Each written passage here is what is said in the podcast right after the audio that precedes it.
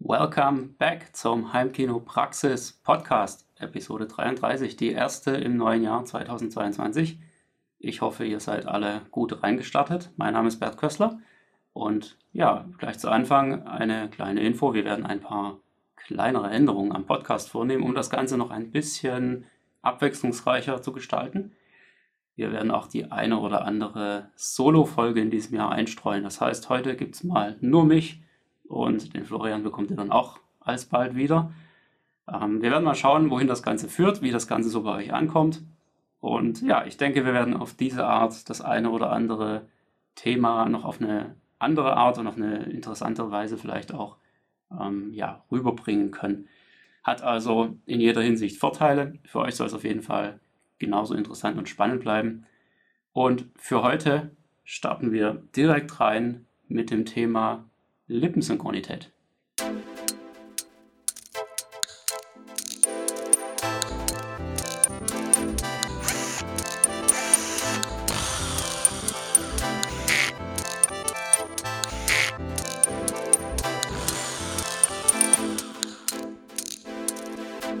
Heimkinopraxis Podcast. Dieses Thema wurde tatsächlich vorgeschlagen als Kommentar auf den letzten Podcast, und zwar von Lars. An dieser Stelle erstmal viele Grüße. Und ja, nehmt das auch gerne gleich mal so ein bisschen mit als ähm, kleine Anregung. Ja, ihr könnt hier tatsächlich Themen vorschlagen, die ihr gerne mal behandelt haben wollt. Ob wir das dann immer so schnell wie jetzt gerade umsetzen können und ob wir es überhaupt umsetzen, ist natürlich nochmal eine ganz andere Frage. Das heißt, es müssen schon Themen sein, die wir auch tatsächlich behandeln können. Aber ja, ich sage mal, wir wissen ja dann doch ein bisschen was zu den meisten Sachen, die sich so im Bereich Heimkino bewegen. Und vor dem Hintergrund, ähm, ja, fange ich heute einfach mal an mit dem Thema Lippensynchronität. Wenn das Bild vom Ton abweicht sozusagen. Und ja, ich starte direkt mal damit rein, dass ich den Kommentar von Lars äh, auch direkt mal einfach zitiere, weil dann wisst ihr so ein bisschen, wie es darum geht und wie das Ganze dazu gekommen ist. Äh, Lars schreibt, wie funktioniert eigentlich Lippensynchronität im Heimkino? Beim klassischen alten analogen Film hatten Linse und Tonkopf einen genauen definierten Abstand zueinander, sodass dort bezüglich Lippensynchronität äh, nicht viel schiefgehen konnte. Im modernen Heimkino gibt es dagegen eine komplexe Verarbeitungskette aus verschiedenen Geräten, unterschiedlichen Herstellern, die alle ihre mehr oder weniger große Latenz zum Gesamtsystem beisteuern.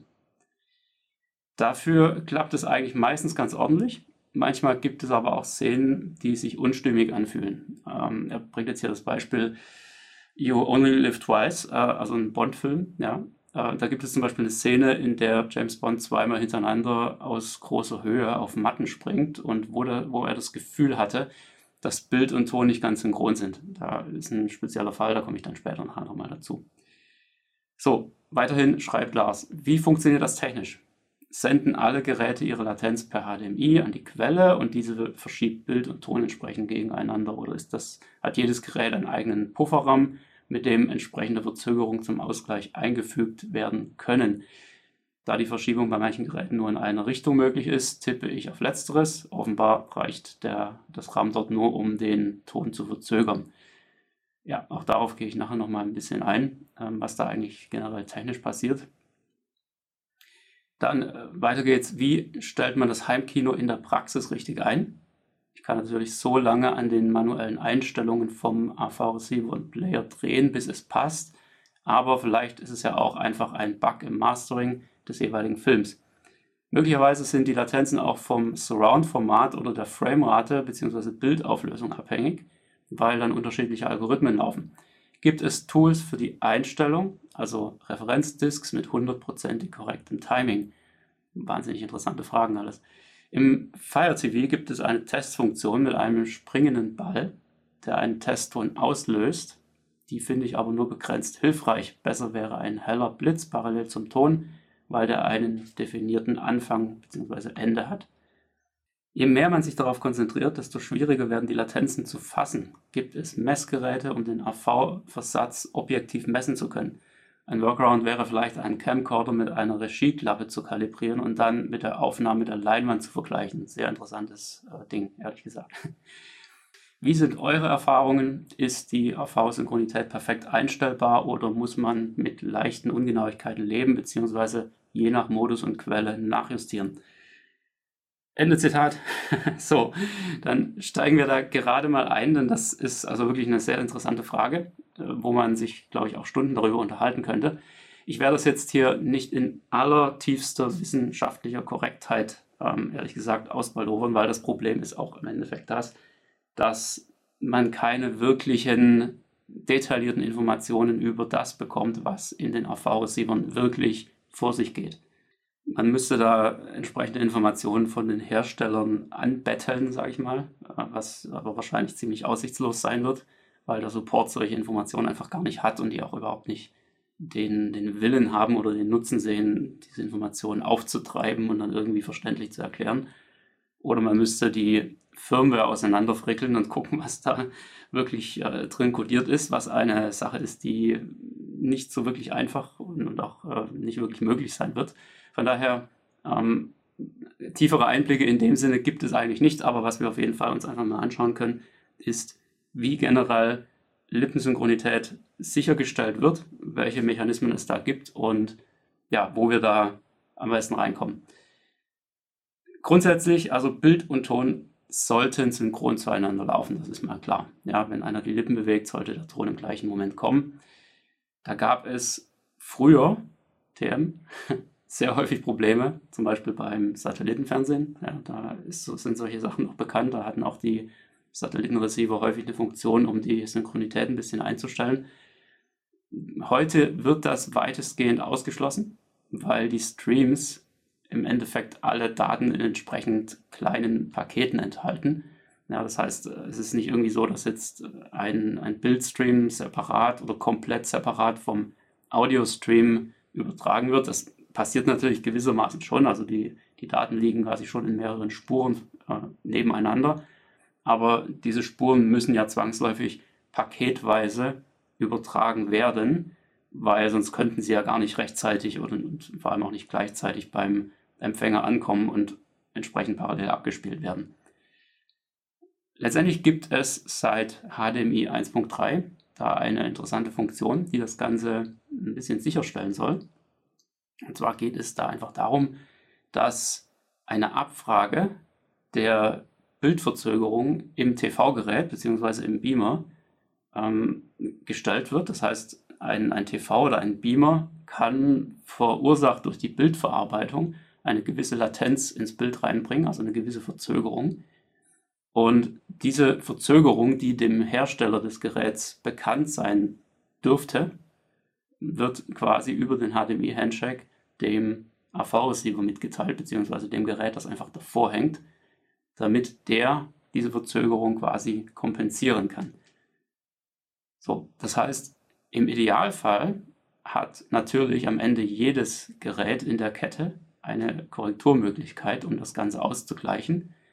Aber es ist halt heute so, dass eigentlich ein AV-Receiver Standard ist in diesem Umfeld und dass der letztendlich deshalb auch immer das, ja, das Sagen haben sollte, beziehungsweise möglichst alleine diese Steuerung vornehmen sollte, wenn es irgendwie geht. Schauen wir uns mal an, wie eine Asynchronität überhaupt zustande kommen kann. Dann wird das Ganze wahrscheinlich ein bisschen klarer. Was es natürlich immer geben kann, und das hat Lars ja in seinem Kommentar auch erwähnt, ist ein Fehler in der Codierung des Quellmaterials. Ja, da komme ich später nochmal drauf zurück. Das sind so Dinge, da kann man natürlich jetzt nicht wahnsinnig viel machen. Was aber erstmal viel wichtiger ist, rein von der technischen Seite her, ist eben, wie schon erwähnt, die Verzögerung bei der Bildverarbeitung im TV oder im Beamer. Ja, und dafür gibt es ja im Endeffekt dieses HDMI-Feature. Das heißt, ein Beamer bekommt über den HDMI-Stream seine Bildinformationen ja, Frame für Frame sozusagen zugeschickt und wird die dann noch auf die eine oder andere Art ein bisschen verarbeiten. Das heißt, diese Verarbeitung braucht einfach ein bisschen Zeit. Sei das jetzt, nehmen wir an, ihr habt ähm, an der Schärfe gedreht, an der Bildschärfe. Oder ihr dreht irgendwas an den, an den Farbkorrekturen oder sowas. Müssen diese Korrekturen auf die einzelnen Bilder draufgerechnet werden. Jetzt mal so vereinfacht ausgedrückt. Und diese Berechnung dauert einfach eine gewisse Zeit. Ja. Es ist natürlich absolut unumgänglich, dass sämtliche Berechnungen, die auf ein einziges Frame ausgeführt werden, am Ende immer schneller, also oder mindestens genauso schnell ablaufen, wie das Frame angezeigt wird. Ja, das, äh, auf diese Zeiten komme ich nachher auch nochmal kurz zurück, wie lange das eigentlich dauert.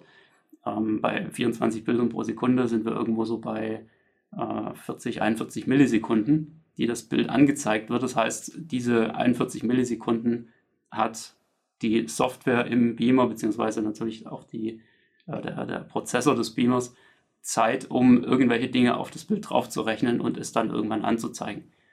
Er kann zwar im Prinzip eine kleine Verzögerung dabei ähm, erwirken, beziehungsweise er kann sich gewissermaßen Zeit lassen damit, weil einfach die Verzögerung insgesamt dadurch größer wird, aber er muss ja trotzdem am Ende jedes einzelne Bild durchbekommen. Also er kann sich nicht mehr Zeit lassen für ein Bild, weil irgendwann kommt ja dann der Stream ins Stocken und das Ganze könnte nicht mehr flüssig abgespielt werden. Ja, also an der Stelle gibt es da gewisse Grenzen, aber das passt normalerweise auch sehr gut, weil diese Algorithmen, die das machen, jetzt mittlerweile auch äußerst ausgereift sind und die Rechenleistung einfach vorhanden ist für sowas. Selbst wenn man da jetzt nicht die teuersten Prozessoren reinsteckt. Und von daher passt das schon.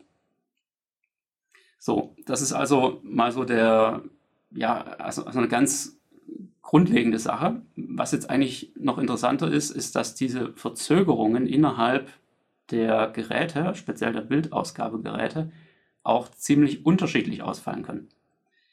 Ähm, ich nehme da gerade mal ein Beispiel, über das wir auch schon mal in einer der früheren Folgen so ein bisschen gesprochen haben, nämlich ähm, die 3D-Konvertierung. Also ich meine damit jetzt wirklich eine Konvertierung von 2D-Bildmaterial direkt im Beamer live in ein, äh, ich sag mal, Pseudo-3D-Bild. Ja, also dass man über die 3D-Brille anschauen kann was jetzt definitiv keine Empfehlung ist nach wie vor. Ja, aber dieses Feature gibt es nun mal. Das heißt, es muss irgendwie dynamisch anhand gewisser Algorithmen berechnet werden, dass so eine, äh, ja, dass ein 3D-Effekt oder ein Tiefeneffekt entsteht.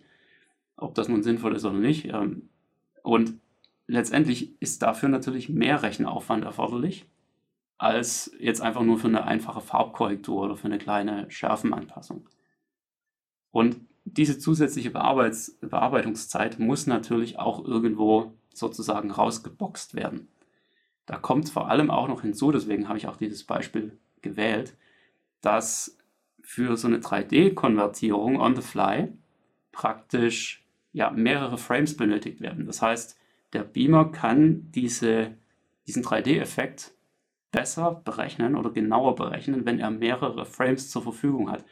Das äh, stellt man unter anderem auch daran fest, dass bei Kameradrehungen, also das heißt, wenn sich die Kamera um ein Objekt herum bewegt, beziehungsweise wenn sich, wenn es auch eine Kamerafahrt vielleicht gibt, also eine Seitwärtsfahrt beispielsweise, dann tritt dieser 3D-Effekt im Endeffekt auch viel stärker zum Vorschein oder viel genauer, als wenn es einfach nur ein statisches Bild ist.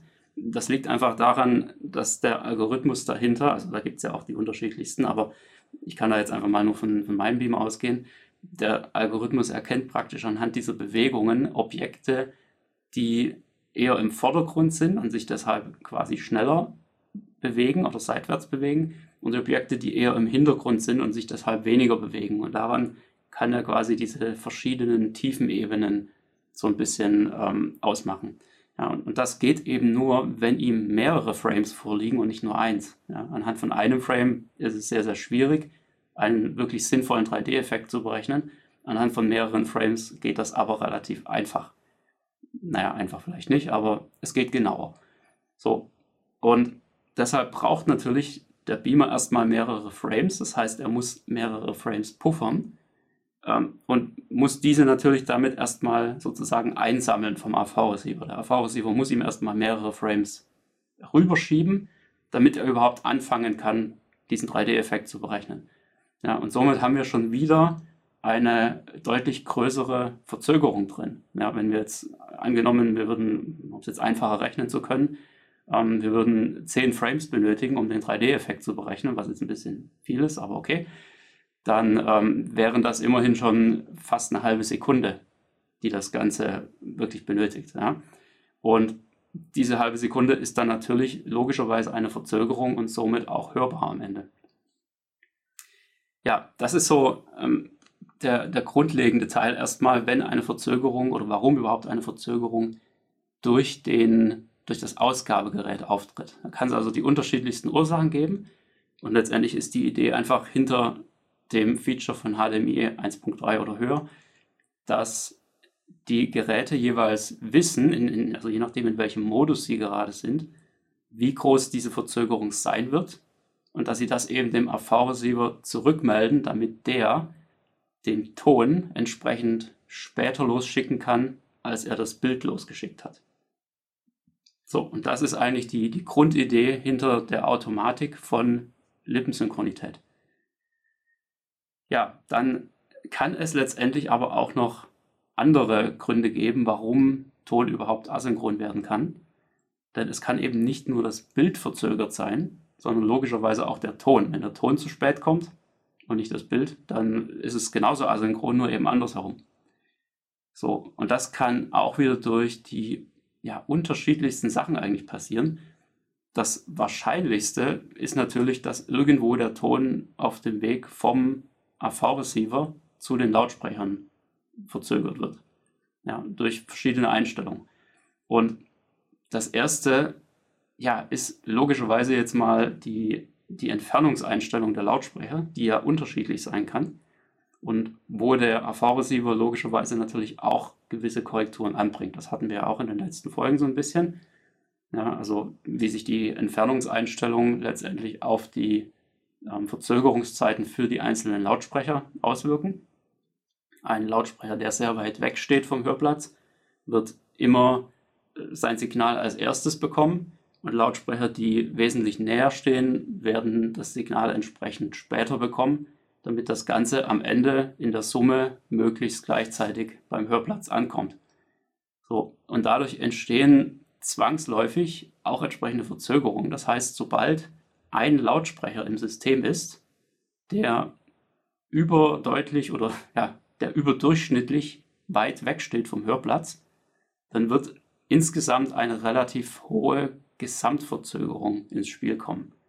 Ja, denn der AV-Receiver kann ja nicht den Ton für einen Lautsprecher früher losschicken als für alle anderen, weil der Ton ja noch gar nicht an dieser Stelle ist oder weil äh, der Stream noch gar nicht an dieser Stelle ist, sondern er kann ja immer nur verzögern, also es kann immer nur hinausgezögert werden, es kann niemals vorgezogen werden.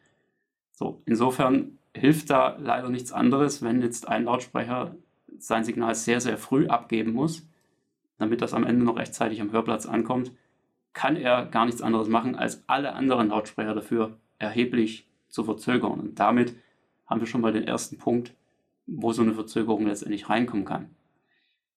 Nur genau diese Sachen sollte der AV-Receiver natürlich selbstständig korrigieren. Das heißt, wenn er ja von sich aus sowieso schon weiß, dass er den Ton verzögert, dann muss er logischerweise auch das Bild entsprechend verzögern. Das macht einfach nur tierisch viel Sinn. So, jetzt kann aber so eine Verzögerung natürlich auch durch externe DSPs oder Aktivlautsprecher ins Spiel kommen.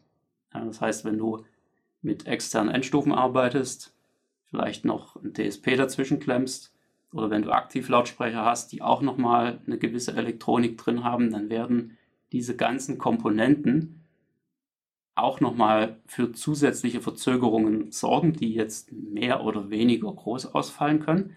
Aber wir reden da durchaus schon von so ein paar Millisekunden. Hängt einfach ganz stark von den Komponenten ab. Und diese Verzögerung muss natürlich auch reingerechnet werden und davon weiß der AV-Receiver jetzt im ersten Moment mal nichts. Also zumindest, wenn man das Ganze manuell alles äh, konfigurieren würde. Aber dafür gibt es ja letztendlich das Einmesssystem. Und das ist somit ja auch nochmal, also hier nochmal so als kleine Erinnerung, wenn ihr das Einmesssystem nutzt und der danach ein, ja, ich sag mal, ein paar seltsame Entfernungen für die Lautsprecher gemessen hat, dann solltet ihr das eben möglichst nicht korrigieren, zumindest dann nicht, wenn ihr noch irgendwelche DSPs oder sonstige Geräte oder Aktivlautsprecher oder sowas im Einsatz habt. Also praktisch alles, wo ein Lautsprecher nicht direkt am AV-Receiver angeschlossen ist. Ja, also Verzögerungszeiten durch Kabelwege kann man komplett vernachlässigen. Die sind praktisch nicht existent in, in der Größenordnung, in der wir in einem normalen Raum leben. Aber alles, was irgendwie in Richtung zusätzliche Elektronik geht, sollte definitiv ähm, berücksichtigt werden. Das heißt also nicht die Entfernungen korrigieren, außer ihr wisst ganz genau, was ihr tut. Und das ist eben auch nochmal so ein Punkt, wenn eben solche Elektronik reinkommt, dann weiß der AV-Receiver durch die Messung, also durch die Ermittlung der ähm, akustischen Entfernung, durch die Messung, wie lange dieser Lautsprecher tatsächlich nachher verzögert wird, beziehungsweise wann er das Signal losschicken muss, damit es alles am, zum richtigen Zeitpunkt ankommt am Hörplatz. Und damit ist letztendlich das Ganze rausgerechnet und auch das Bild kann dazu wieder synchron losgeschickt werden. Sollte also im Normalfall überhaupt kein Problem sein. Ja, und an der Stelle ist es auch wirklich auch nochmal wichtig, dass ich das nochmal erwähne. Also eine Verschiebung ist logischerweise immer nur in eine Richtung möglich. Ja. Das heißt, Signale können immer nur verzögert werden, aber sie können logischerweise niemals vorgezogen werden, weil das Signal, das Signal ja noch gar nicht am entsprechenden Gerät angekommen ist. Und also man kann sagen, der Beamer kann dem AV-Receiver sagen, äh, du, bei mir verzögert sich die Bildausgabe um 100 Millisekunden, ja, passt dich da, wenn es geht, an. Das ist das, was die HDMI-Funktion letztendlich bewirkt. Aber der AV-Receiver kann dem Beamer nicht sagen, hier äh, hast du das Bild, ja, aber pass auf, ich habe sehr kurze Signalwege, gib das Bild am besten schon früher wieder. Ja, geht logischerweise nicht. Der Beamer kann das Bild ja nicht äh, um minus 100 Sekunden später wiedergeben, weil das wäre ja quasi früher. Ja, da hat er das Bild ja noch gar nicht. Also muss der AV-Receiver im Endeffekt immer das Bild später schicken, wenn er so einen Ausgleich machen will. So, heißt im Endeffekt, es gibt zwar grundsätzlich, ja, oder sollte geben an den meisten Geräten eine Funktion, die nochmal so ein bisschen auf die Lippensynchronität Einwirkungen hat. Aber wenn es irgendwie geht, das ist jetzt auch so ein ganz klarer Praxistipp einfach an dieser Stelle, wenn es irgendwie geht, dann regelt das möglichst immer über den AV-Receiver. Ja, weil das ist derjenige, der praktisch den, ja, den Hut auf hat bei der ganzen Sache. Das ist einfach die Steuerzentrale. Und da kommt es auch so ein bisschen drauf an, ähm, woher das Problem wirklich kommt. Ja, denn es kann ja sein, es ist grundsätzlich ein allgemeines Problem, also eine allgemeine Asynchronität, egal bei welcher Quelle die ihr wiedergebt, dann tendenziell eher am AV-Receiver korrigieren.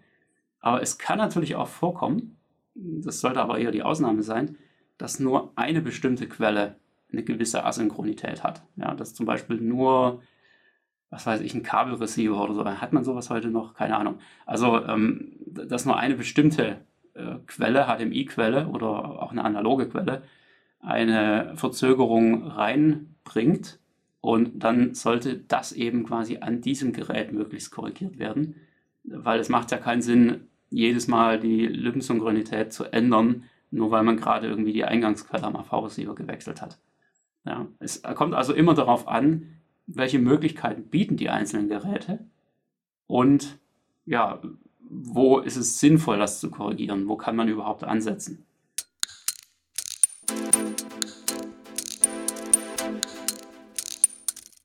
Ich gehe mal ein Stück weiter rein ähm, in die Technik und äh, gebe euch mal so ein bisschen einen kleinen Einblick in, ja, in das IT-Leben.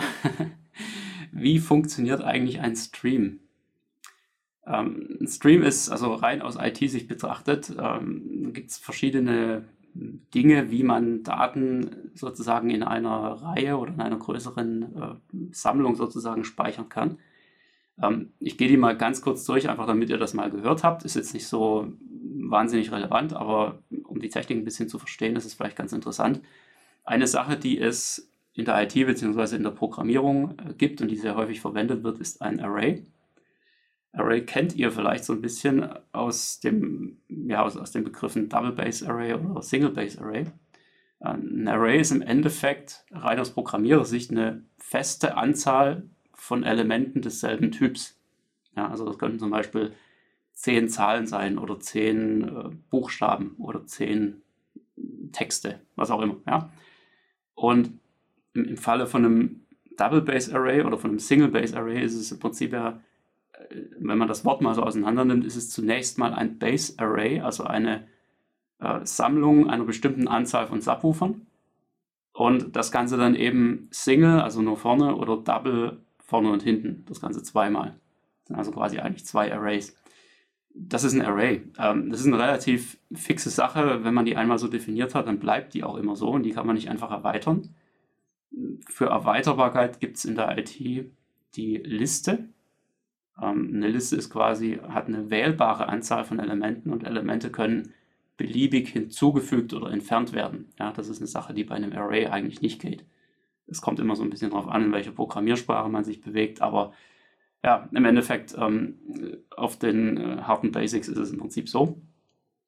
Dann gibt es, äh, also eine Liste ist eine relativ freie Sache, so gesehen. Ja, da kann man überall was reinstopfen und wieder rausnehmen.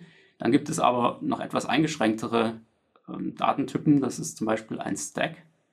Äh, ein Stack ist was, wo du ja, Dinge immer nur oben drauflegen kannst, beziehungsweise hinten anfügen kannst und auch in dieser Reihenfolge rückwärts quasi wieder runternehmen kannst. Äh, du kannst dir vorstellen, wie ein Stapel Papier, also du legst so ein Blatt nach dem anderen auf den Tisch und du kannst immer nur das oberste Blatt wieder runternehmen, sonst kommst du an die darunter überhaupt nicht mehr ran.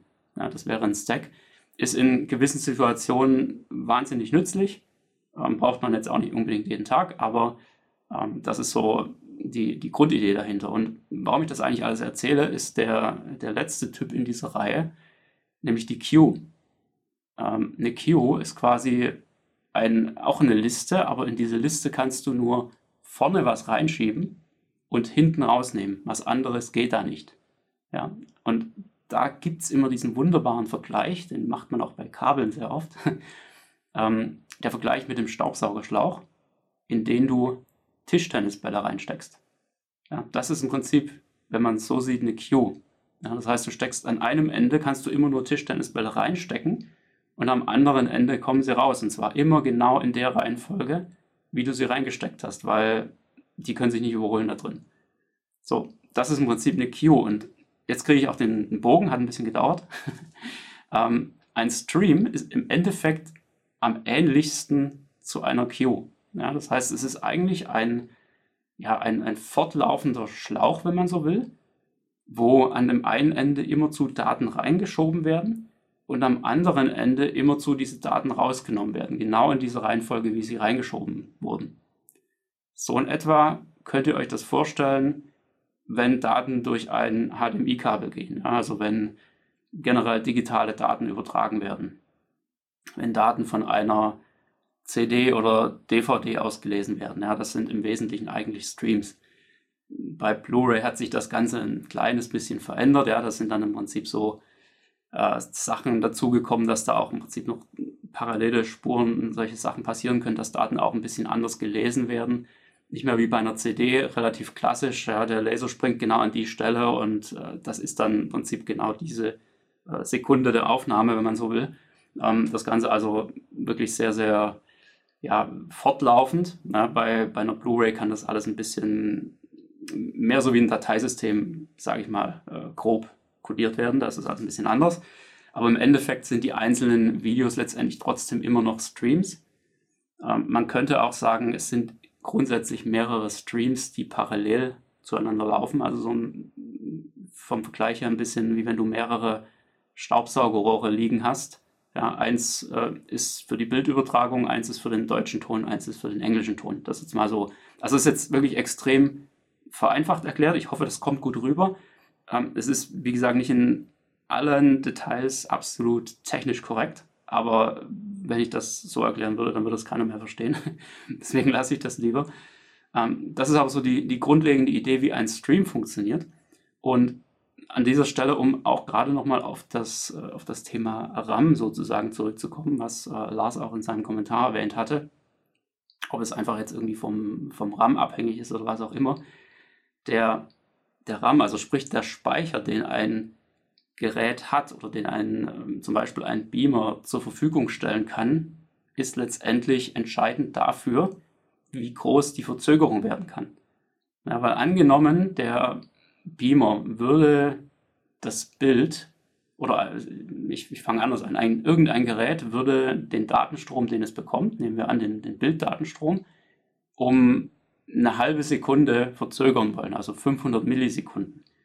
Ja, dann müssten die Daten, die ankommen, alle in, diesem, in dieser Queue oder in diesem, also ja, die Daten dieses Streams müssten in einer Queue für diesen Zeitraum gepuffert werden. Das heißt, sie werden in den Speicher reingeschrieben und werden nach 500 Millisekunden hinten wieder rausgenommen.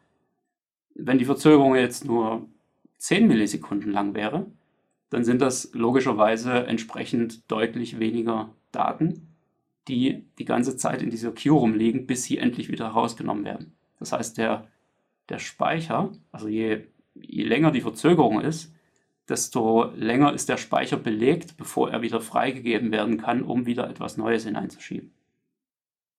Ich hoffe, das ist damit so ein bisschen klarer geworden. Also das heißt im Endeffekt, wenn ein Gerät mehr Speicher hat, kann es eine längere Verzögerung für irgendeinen Datenstrom erwirken. Das hängt natürlich auch immer davon ab, wie, wie dick der Datenstrom ist. Ja, also reden wir hier von einem Staubsaugerschlauch mit Tischtennisbällen oder reden wir von einem äh, ja, so, so ein dicker Schlauch, wo man Fußbälle durchdrücken kann, ja, oder so ein Bauschutt äh, Abwurfschlauch von so einem Hochhaus runter oder sowas, ja, wo richtig was durchpassen muss. Ähm, das ist am Ende der eigentlich die Bitrate, ja, also wie viel äh, Bits pro Sekunde passen sozusagen einmal durch die Leitung und zum anderen eben wie viel Bits pro Sekunde stauen sich so sozusagen auf, bis sie irgendwann ausgegeben werden können. Und dieses Puffern ähm, ist in erster Linie allerdings eine Sache natürlich, die dann auch der AV-Receiver können muss. Ja, das heißt, für den AV-Receiver, wenn der das Bild einfach durchschleifen soll, dann heißt das für den nichts anderes wie, okay, hier kommt der Stream rein, da geht der Stream sofort wieder raus, ohne irgendeine Zwischenpufferung. Aber in dem Moment, wo er für Lippensynchronität sorgen muss, muss er diesen Stream verzögert weitergeben, um einen bestimmten Betrag, sagen wir um 100 Millisekunden, und muss also diese 100 Millisekunden ständig zwischenpuffern, um sie dann später wieder abgeben zu können. Das ist die ganze Idee dahinter. Und deshalb ist letztendlich der Speicher dafür verantwortlich, wie viel gepuffert werden kann. Und ähm, das ist im Endeffekt so gesehen auch die naja, die Ursache dafür, warum halt letztendlich jedes Gerät auch irgendwo da andere Einstellungen ermöglicht. Also wenn ihr da mal reinschaut, ähm, wenn man die Lippensynchronität manuell einstellt, das geht eigentlich bei den meisten AV-Receivern, zumindest bei den aktuellen Modellen, dann werdet ihr da ziemlich schnell feststellen, dass da jeder Hersteller irgendwie andere Möglichkeiten bietet. Ja, ich kenne es jetzt von, von Yamaha zum Beispiel, dass es halt äh, irgendwo so von, von 1 bis 500 Millisekunden geht ähm, gibt auch AV-Receiver, da geht das wesentlich länger. Ja, und gibt auch viele, wo es einfach nur kürzer geht. Und das ist im Endeffekt einfach die Entscheidung der Entwickler. Wie viel von dem internen Speicher des Geräts können sie quasi für diese Verzögerung ähm, reservieren für sich? Ja, das ist so die, die, die Grundlage dessen. Wie gesagt, ob das jetzt im Einzelfall mal so oder mal so funktioniert, sei jetzt einfach mal dahingestellt. Ähm, wird, glaube ich, keiner sich die Mühe machen, das zu überprüfen macht auch nicht wahnsinnig viel Sinn.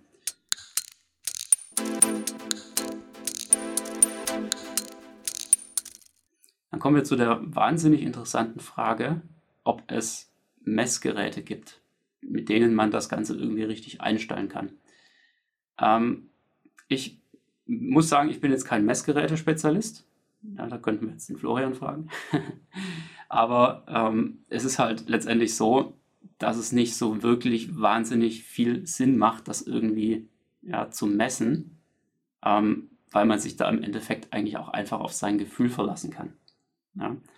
Ähm, die, der Vorschlag von Lars mit einer Kalibrierung, mit einer Regieklappe, also quasi ein, ein Camcorder oder irgendein ja, Videoaufzeichnungsgerät, ähm, an den Sitzplatz zu stellen beispielsweise, und dann einfach abzufilmen, was da vorne auf der Leinwand oder im TV passiert.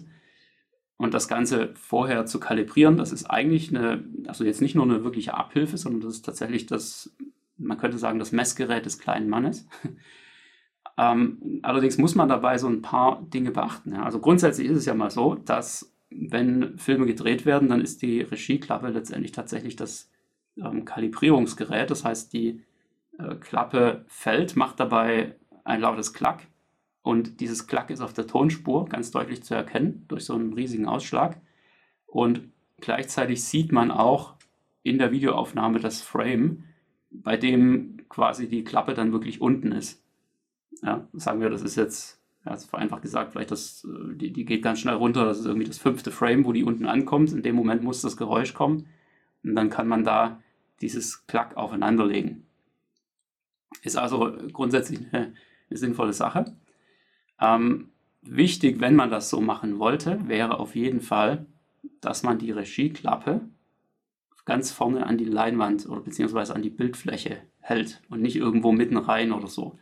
Ja, weil im Endeffekt ist es so, ähm, bei, sagen wir mal, vier Metern Abstand zwischen Lautsprecher und, und Hörposition braucht der Schall so knapp 12 Millisekunden, ja, bis er am Hörplatz ist, einfach aufgrund der Schallgeschwindigkeit, während das Licht quasi sofort da ist. Ja, und ähm, das heißt, da würde ja eine gewisse Differenz schon mal alleine dadurch entstehen, dass die Regieklappe ein bisschen näher dran ist und somit der Schall auch von der Klappe schneller da ist als von den Lautsprechern nachher. Ja, muss man also ein bisschen aufpassen, wenn man das ähm, wirklich irgendwie ja, kalibrieren will in diesem Sinne, dass man das auch richtig macht. Und naja, ich, ich sage es mal so, bei, bei 24 Bildern pro Sekunde ja, dauert ein Frame rund 42 Millisekunden. Also es ist quasi für 42 Millisekunden sichtbar. Ich lasse jetzt mal irgendwelche ähm, Zwischenbildberechnungen oder so ein Kram einfach raus. Hm, bei 60 Bildern pro Sekunde dauert ein Frame immer noch 16 Millisekunden. Ja, das Ganze im Vergleich zu zum Beispiel 12 Millisekunden, die der Schall von den Lautsprechern bis zum Hörplatz braucht. Ähm, da gibt es also dann durchaus so eine gewisse Diskrepanz, wenn man das wirklich messen will auf diese Art, also wenn man wirklich mit, mit Hilfe von, einer, von einem Video diese Synchronität irgendwie messen will, weil du hast im Endeffekt, wenn, also angenommen, du würdest jetzt dieses so, so, einen, so einen Klappton, also so einen, so einen Klappenton oder so, so einen kurzen Impuls ähm, erzeugen und das Ganze quasi in ein Video völlig exakt reinschneiden und das Ganze dann wiederum aufnehmen am Ende, dann hast du trotzdem immerhin noch einen, einen Spielraum von mindestens 16 Millisekunden, vorausgesetzt du kannst mit 60 Frames pro Sekunde aufnehmen. Ja, das kann im Prinzip jedes Handy heute. Ähm, oder wenn du es nur mit 24 Bildern pro Sekunde aufnimmst, dann ist es eine, eine Differenz oder eine, eine, Diskrepanz von 42 Millisekunden, wo jetzt dieser Ton tatsächlich abweichen könnte. Also der muss halt auf irgendein Frame passen, ja, auf dieses Frame, wo was quasi den, das Signal auslöst. Also sagen wir der, der Blitz oder der hüpfende Ball, wenn der auf dem Boden aufschlägt oder was auch immer. Und das Ganze quasi wirklich übereinander zu bringen, da ist einfach letztendlich ein relativ großer Spielraum drin von mehreren Millisekunden. Und da muss man, ja, was man auch noch reinrechnen muss, ist jetzt die, die Trägheit des Sensors vielleicht, ja, beziehungsweise die, die Asynchronität, die bei der Videoaufzeichnung in der Kamera auch noch vielleicht vorkommt. Ja, also das ist alles überhaupt noch nicht berücksichtigt.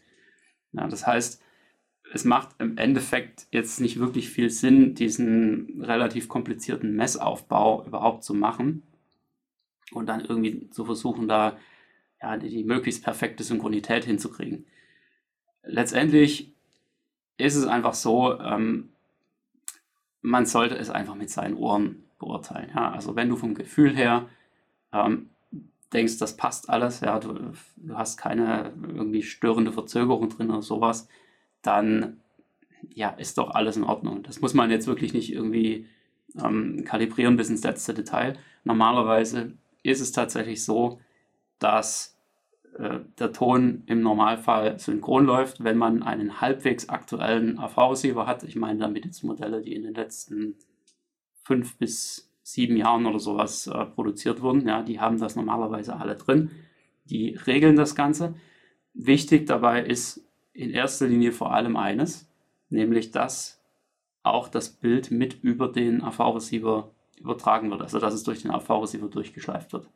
Ja, das ist die entscheidende Sache, weil nur dann kann der AV-Receiver das Bild verzögern, wenn er es müsste, wenn er es überhaupt kann, ja, was auch immer.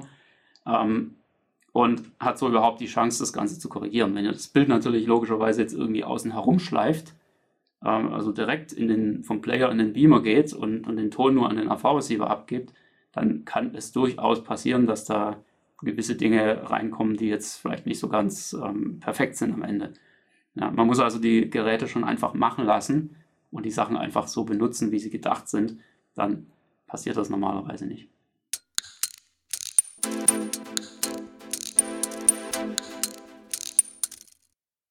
Wie beurteilt man jetzt die Synchronität zwischen Bild und Ton am besten? Also wie macht man es einfach nach Gefühl möglichst richtig?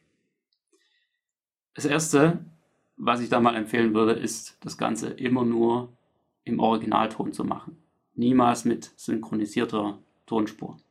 Das heißt, wenn ihr euch einen Film dafür raussucht, dann schnappt euch auf jeden Fall die, die englische Tonspur bzw. den Originalton weil nur da habt ihr die Garantie, dass das wirklich alles perfekt zusammenpasst. Bei einem synchronisierten Ton gibt es logischerweise immer gewisse Abweichungen, die im Normalfall nicht auffallen sollten, aber ja, es ist halt, man, man kann es jetzt nicht wirklich äh, auf die Lippenbewegungen irgendwie übertragen, von daher ist das alles ein bisschen Glückssache. Das ist mal das Wichtigste. Ansonsten, klar, ein, ein, deutscher Film macht natürlich Sinn, wenn ihr da jetzt irgendwie mit dem O-Ton ein Problem habt, also wenn man nicht so das Gehör dafür hat, ähm, wie das im Englischen richtig klingen muss oder wenn das zu sehr genuschelt ist, dann bringt das natürlich auch nichts. Von daher lieber einen, Engl einen deutschen Ton äh, beziehungsweise einen originaldeutschen Film nehmen, wo die Originaltonspur eben auch in Deutsch vorliegt. Dann hat man da eher so ein bisschen das Gefühl dafür.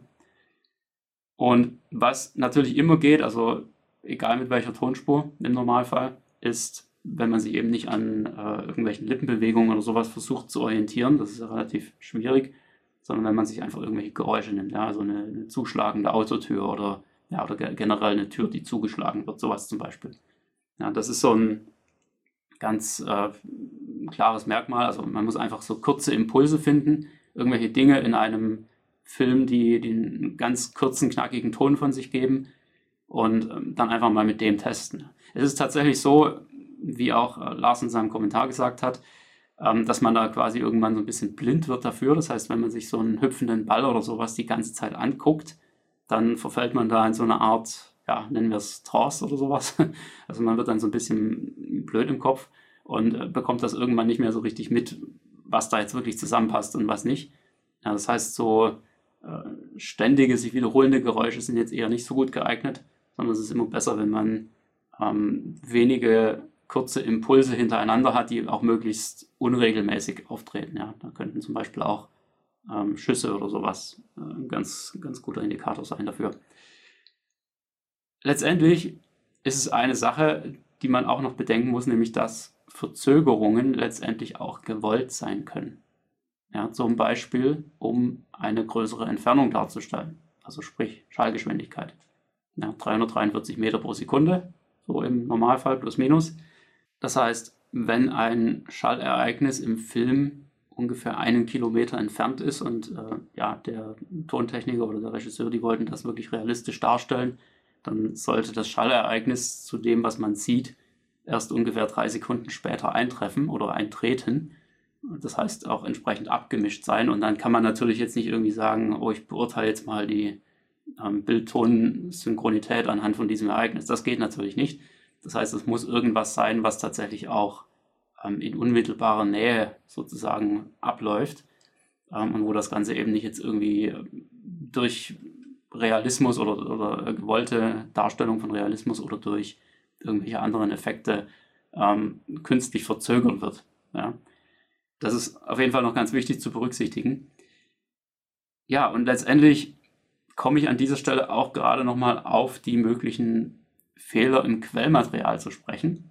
Wir hatten jetzt dieses Beispiel aus äh, dem James Bond-Film, wo das anscheinend nicht so ist. Ich habe es jetzt nicht äh, nachgeguckt ähm, und überprüft. Ich, ich, verlasse mich jetzt einfach mal drauf, dass da an dieser Stelle wirklich dieser ähm, Fehler in Anführungszeichen drin ist. Vielleicht ist es tatsächlich auch gewollt, man weiß es nicht. Ähm, es gibt aber durchaus immer wieder mal so diesen ja, diesen kleinen Effekt, dass halt irgendwie Mist produziert wird, äh, wenn eine Blu-ray-Pressung ansteht. ich glaube, eines der prominenteren Beispiele war in der Vergangenheit die Herr der Ringe Trilogie. Also als diese Extended Edition in dem wunderhübschen goldenen äh, Buch rauskam zum ersten Mal, die hatte diverse Fehler, also unter anderem einen Grünstich und dann eben auch tatsächlich teilweise ähm, sehr, sehr krasse Asynchronität im Ton, in der deutschen Tonspur, ähm, wo da wirklich irgendwie so ein Versatz, ich weiß jetzt nicht mehr genau, wie viel das war, aber es ging, glaube ich, schon so in den Bereich von Sekunden, ähm, wo der Ton einfach versetzt war. Und ja, ich meine, es, es macht jetzt natürlich überhaupt keinen Sinn, da irgendwie seine, seine Anlage drauf einzustellen. Ja, das ist nun mal einfach ein Fehler der Quelle und äh, es ist absolut sinnfrei, da jetzt irgendwie korrigieren zu wollen, wenn das sowieso irgendwie nur für fünf Minuten oder sowas im Film auftritt. Ja, es ist äh, ein bisschen überflüssig. Das heißt, wenn ihr eure Geräte irgendwie entsprechend einstellt, dann sollte das letztendlich immer allgemein auf, den, auf das Wiedergabegerät angepasst sein. Ja, das heißt, wenn ihr ähm, eine ganz klare Tendenz merkt, dass zum Beispiel irgendeine ja, äh, Streaming-Box oder sowas ähm, eine gewisse Verzögerung drin hat, dann macht das tierisch Sinn, eine Synchronitätseinstellung oder eine, eine Lippensynchronitätseinstellung in diesem entsprechenden Gerät zu suchen und nicht an eurem AV-Receiver, wie ich es vorhin schon gesagt habe. Ja, äh, grundlegend sollte es der AV-Receiver regeln. Das sollte eigentlich überhaupt nichts Schlimmes passieren. Und sobald ein bestimmtes Gerät irgendwie eine Verzögerung reinbringt, dann sucht ihr nach der entsprechenden Einstellung an diesem Gerät und nicht irgendwo anders. Ja, das macht am meisten Sinn. Was auch noch passieren kann, ähm, das ist äh, bei mir auch äh, mal ganz konkret so gewesen, dass beispielsweise ein, äh, eine so, so, eine Box, also in meinem Fall war es eine Nvidia Shield, ähm, grundsätzlich synchron war. Ja, kann man, also ist völlig normal, sollte sie auch sein. Hängt ja in der HDMI-Kette drin. Aber wenn man speziell auf dieser Box Kodi aufgerufen hat und darüber irgendwelche Videos wiedergegeben hat, dann waren die komischerweise immer äh, so gefühlt eine halbe Sekunde verzögert oder asynchron. Ja, und dann macht es natürlich tierisch viel Sinn, diese entsprechende Einstellung tatsächlich nur in dem jeweiligen äh, Programm bzw. in der App oder was auch immer, in diesem Fall innerhalb von Kodi zu suchen und zu schauen, ob man das nur für diese Software korrigieren kann. Ja, bei den meisten ähm, normalen Streaming-Apps werdet ihr da keine guten Chancen haben, weil die solche detaillierten Einstellungen in der Regel überhaupt nicht haben. Das heißt, da geht es dann halt leider nicht anders, als, als das irgendwie übers Gerät zu korrigieren. Oder vielleicht, wenn man ganz viel Glück hat, ich weiß jetzt nicht äh, gerade auswendig, ob es einen AV-Receiver gibt, der das kann, aber vielleicht kann ja der eine oder andere AV-Receiver die Lippensynchronität tatsächlich pro Eingang auch regeln. Ja, dass man sagt, ähm, okay, hier an HDMI Eingang 3 ist äh, immer diese Box hier angeschlossen, also diese ähm, Streaming-Box. Und die hat grundsätzlich eine gewisse Verzögerung, kann das aber auf ihrer Seite nicht korrigieren. Also äh, kann ich für diesen speziellen HDMI-Eingang die Verzögerung nochmal separat anpassen. Ja, das wäre eine tierisch sinnvolle ähm, Funktion. Ich sage jetzt einfach ganz ehrlich, ich habe es äh, nicht auf dem Schirm, welche Geräte das können, welche nicht, weil ich es schlicht und einfach noch nie gebraucht habe. Ja, also in den allermeisten Fällen funktioniert es grundsätzlich, von daher ist eigentlich alles ganz cool. Ja, jetzt habt ihr jede Menge Zeug kennengelernt und einfach mal so ein paar Gedanken mitgenommen. Wenn ihr irgendwelche tieferen Einblicke in sowas habt, kann ja sein, ja, dass der eine oder andere hier vielleicht, ähm, keine Ahnung, mal ein Praktikum in der Entwicklungsabteilung von einem V-Receiver-Hersteller gemacht hat oder sowas in der Art. Oder ähm, dass jemand noch mehr ähm, Softwareentwickler-Hintergrund hat als ich, ja, soll vorkommen. Ähm, dann haut da gerne einen Kommentar dazu raus, beschreibt uns gerne, was ihr noch zusätzlich zu diesem Thema wisst. Ihr könnt einfach bei heimpinopraxis.de slash podcast diese Folge finden und könnt da euren Kommentar dazu verfassen oder ihr schreibt es bei Facebook oder wo auch immer. Und da freue ich mich auf jeden Fall tierisch auf euer Feedback, auf eure ergänzenden Informationen. Seht es mir bitte nach, wenn jetzt vielleicht die eine oder andere Sache hier nicht zu 100% korrekt ausgeführt worden ist. Ich kenne, wie gesagt, jetzt auch nicht alle ähm, gefühlt irgendwie 200 AV-Receiver, die es am Markt gibt und sonstige Geräte in- und auswendig, was die alles können, was sie nicht können. Ähm, ist immer eine gute Idee, da einfach zu suchen. nach den entsprechenden Funktionen und ja, auch wenn es, äh, wenn vielleicht das eine oder andere hm, technisch nicht so ganz äh, perfekt war, ich versuche einfach immer die Dinge so zu erklären, dass der Laie sie letztendlich auch versteht. Und das muss dann üblicherweise an Korrektheit genügen. So, und dann kommen wir, ihr habt es schon vermutet, zum Filmtipp.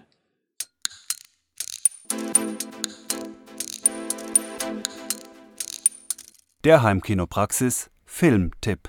Und als Filmtipp kann ich mir heute so ziemlich alles erlauben, wenn ich nicht äh, Florian als kritischen Beobachter hier habe. das heißt, ich muss heute ähm, überhaupt nichts Niveauvolles bringen. Ich kann halt einfach mich mal komplett aus dem Fenster lehnen. Ihr werdet ihn wahrscheinlich kennen, ist was ganz Aktuelles. Und ähm, er ist gerade im Abo von Disney Plus enthalten. Weiß nicht, ob es den auch noch woanders gibt. Da habe ich ihn einfach nur zufällig gesehen und ähm, habe mir gedacht, jetzt ziehst du dir den Dinger rein, weil der wurde vor ja, ein paar Monaten, Wochen, Monaten ähm, ziemlich ja, gelobt, jetzt nicht unbedingt als, ich sag mal, ähm, absolutes, äh, ja, absoluter Niveau-Protz. Nein, es ist einfach, wie gesagt, sehr, sehr seichte Kost. Es geht um den Film Free Guy aus dem Jahr 2021. Ähm, ihr werdet wahrscheinlich wissen, was ich meine. Wenn ihr den noch nicht gesehen habt, dann guckt euch den auf jeden Fall an. Äh, denn dieser Film ist einfach absolut witzig. Ich habe dem tatsächlich gleich mal einfach fünfeinhalb Sterne reingeknallt. Ähm, ja, weil wie gesagt, jetzt nicht unbedingt ähm, das absolut, absolute Highlight an, an Filmen ist, aber er ist einfach richtig gut gemacht und richtig schön abwechslungsreich.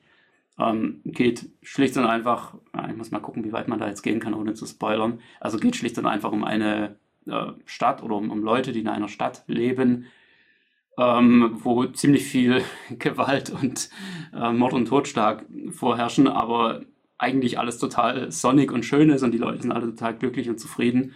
Und es interessiert sie irgendwie überhaupt nicht, dass da irgendwie äh, Hubschrauber durch die Straßen fliegen und überall mit Raketen rumschießen und lauter so Zeug passiert.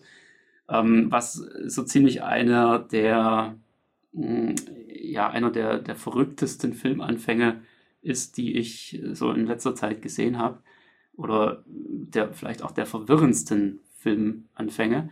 Ähm, die, die, die Sachen, die einen so am, am meisten mitnehmen, wo man sich erstmal sagt, ach du Scheiße, was geht denn hier ab?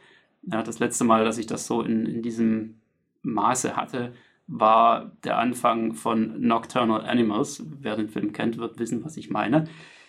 Äh, ja, sehr verstörend. Allerdings hier bei, bei Free Guy auch im ersten Moment verstörend. Man hat einfach das Gefühl, äh, okay, irgendwas stimmt ja nicht. Das kann nicht sein. Äh, das kann nicht sein, dass hier alles so schön aussieht und alles so schön glänzt und die alle happy sind ähm, und, und, gleichzeitig in den Straßen quasi der absolute Terror tobt.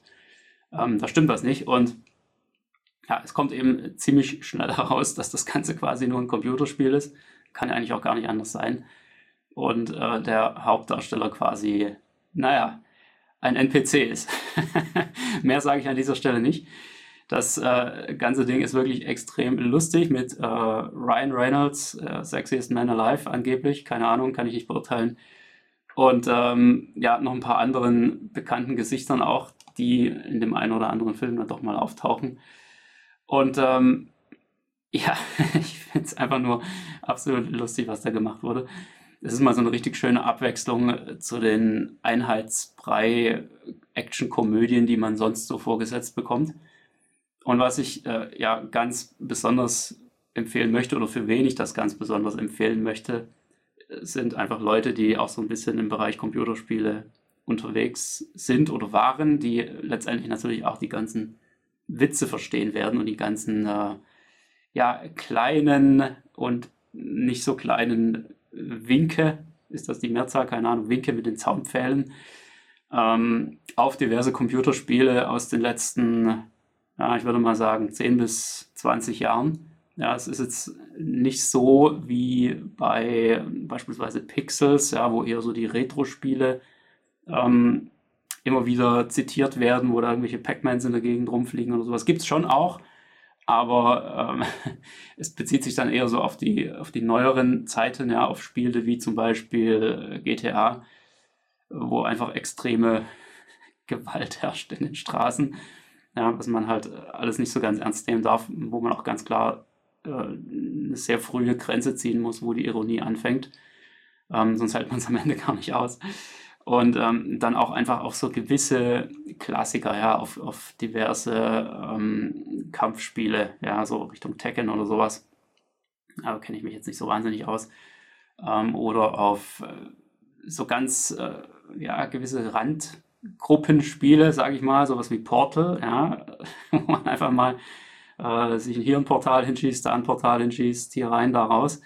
Ähm, ist einfach extrem witzig umgesetzt, leider nicht immer ganz realitätsnah, also Realität jetzt in dem Sinne, ähm, dass es sich an die Vorgaben von dem ursprünglichen Spiel hält. Ja, da habe ich mich jetzt, ganz ehrlich, habe ich mich total dran gestört, ähm, dass der einfach Portale in die Luft schießen kann. Ja, wer das Spiel kennt, der weiß, das geht nur auf ähm, entsprechende Betonflächen oder sowas, ja, und, und garantiert nicht auf glatte Flächen. Das war leider ein bisschen schade, aber äh, kann man sich jetzt auch echt total dran aufhalten. Das will ich aber überhaupt nicht machen. Ähm, es ist einfach nur total lustig anzusehen und ähm, es gibt dann auch noch eine gewisse ja, äh, Doppelrolle, die nochmal eine Nummer krasser ist gegen Ende. Das ist ähm, einfach ein ultra witziger Spaß. Wenn ihr den Film noch nicht gesehen habt, zieht euch den rein. Free Guy ist auf jeden Fall die zwei Stunden wert, hat mich köstlich unterhalten. Ja, damit ähm, wäre ich durch für heute. Ähm, gebt mir gerne eine nette kleine Bewertung für diese Folge, ähm, generell auch für den Podcast. Lasst hören, was ihr darüber denkt. Und wir hören uns ansonsten in wahrscheinlich anderer Konstellation wieder in zwei Wochen am nächsten Podcast Freitag. Bleibt dran, ich wünsche euch was, schaut ein paar gute Filme und bis demnächst.